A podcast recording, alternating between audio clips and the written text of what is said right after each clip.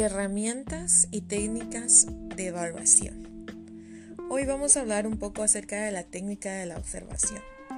Esta técnica permite a través de la observación y el uso de eh, instrumentos que el docente evalúe una ejecución o un producto elaborado por el estudiante de una forma objetiva. La técnica de observación hace posible evaluar en forma integral, es decir, valorar el conocimiento, habilidades, actitudes y valores. Estos instrumentos pueden construirse con la participación de los estudiantes. Dentro de las técnicas de observación están la lista de cotejo, escala de calificación y rúbrica. Hoy hablaremos un poco sobre la rúbrica. Se preguntarán, ¿qué es la rúbrica? La rúbrica es un instrumento de evaluación en el cual se establecen los criterios y niveles de logro mediante la disposición de escalas para determinar la calidad de ejecución de los estudiantes en tareas específicas o productos que ellos realicen. La misma permite que los maestros obtengan una medida aproximada tanto del producto como del proceso de la ejecución. Hay dos tipos de rúbrica. Tenemos la global y la holística y analítica.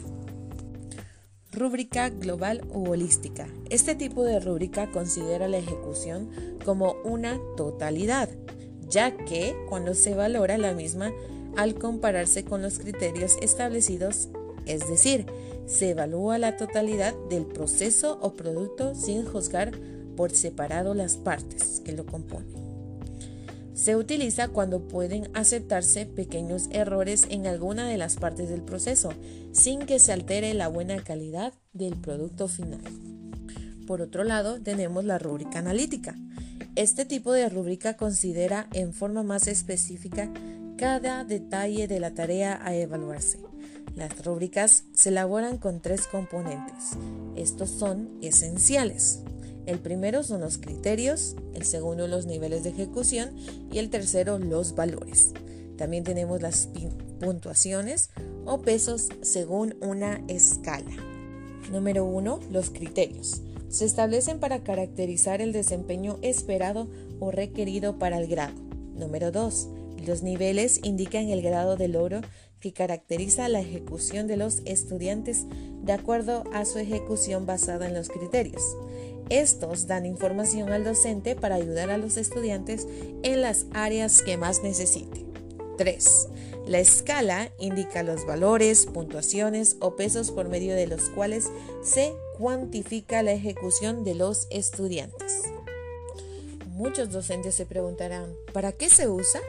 y vamos a decirles que la rúbrica se usa para determinar los criterios con los que se va a calificar el desempeño de los estudiantes, mostrar a los estudiantes los diferentes niveles de logro que pueden alcanzar en una ejecución o en un trabajo realizado de acuerdo con cada criterio, asesorar a los estudiantes en los aspectos específicos que deben mejorar, posibilitar la autoevaluación y coevaluación conforme los estudiantes van tomando experiencias en su uso.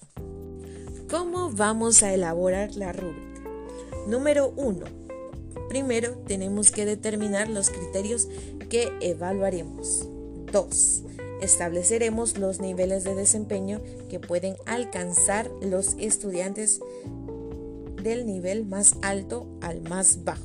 Ejemplo, excelente, muy bueno, regular y debe mejorar. En la rúbrica analítica se describe que se espera del estudiante en cada criterio de acuerdo a cada uno de los niveles. Número 4. Se asigna el valor en cada nivel de desempeño. Y 5. Se deja un espacio para anotar los puntos obtenidos en cada criterio. Pero, ¿cómo se evalúa? En la rúbrica, el docente hace una marca en el nivel de desempeño que demuestra el estudiante en cada criterio. Si desea asignar una calificación, es decir, los puntos obtenidos por el estudiante, se saca un porcentaje. Con esta información, el docente debe platicar con el estudiante respecto a aquellos indicadores en los que debe mejorar y decirle qué puede hacer para conseguirlo. Tenemos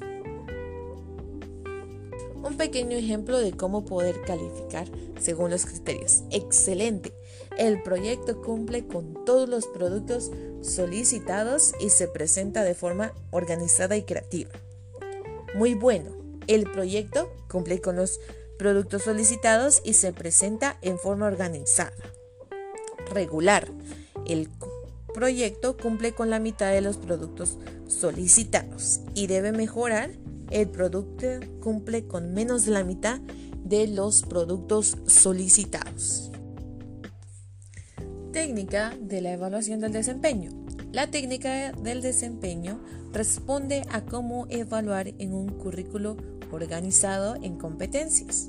En lugar de evaluar lo que los estudiantes saben o sienten, se evalúa lo que los estudiantes pueden hacer. Para evaluar el desempeño es necesario que el estudiante demuestre sus conocimientos o habilidades en elaborar una respuesta o un producto.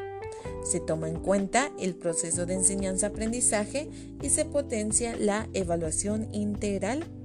A través de ella, los estudiantes integran lo que han aprendido, las destrezas que han adquirido, las habilidades y actitudes para lograr una competencia. El docente juega un papel importante en la evaluación de desempeño, dado que debe pasar de una evaluación memorista a una evaluación relevante e integradora. Esto también debe responder a las características individuales de los estudiantes y a sus necesidades educativas, lo cual beneficia el aprendizaje durante todo el proceso.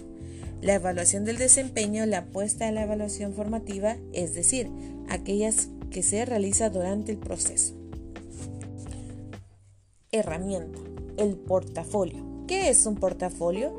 Es una técnica de evaluación del desempeño que permite la recopilación o colección de materiales y producciones elaborados por los estudiantes, donde demuestran sus habilidades y los logros alcanzados.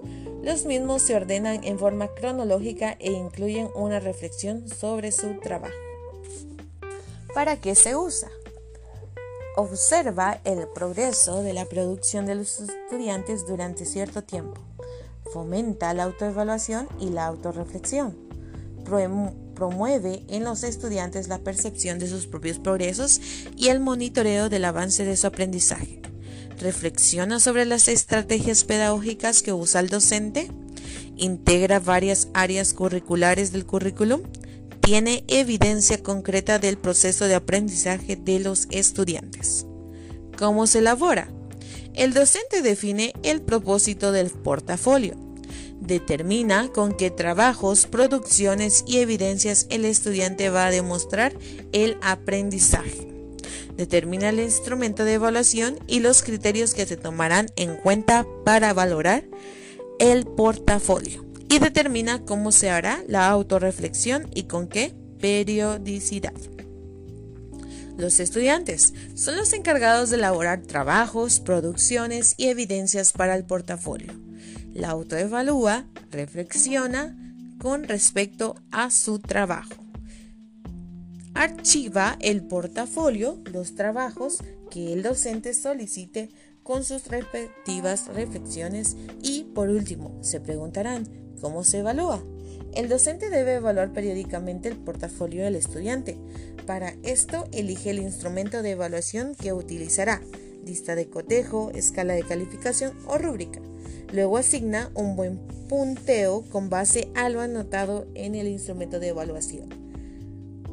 Con esta información, el docente debe platicar con el estudiante respecto a aquellos indicadores en los que debe mejorar y decirles qué pueden hacer para conseguirlo. Espero este pequeño audio les haya ayudado a comprender un poco sobre nuestras herramientas y técnicas de evaluación. Crean que en este mundo tenemos muchas diversidades con las cuales podemos innovar nuestra forma de evaluar en cada clase. Gracias.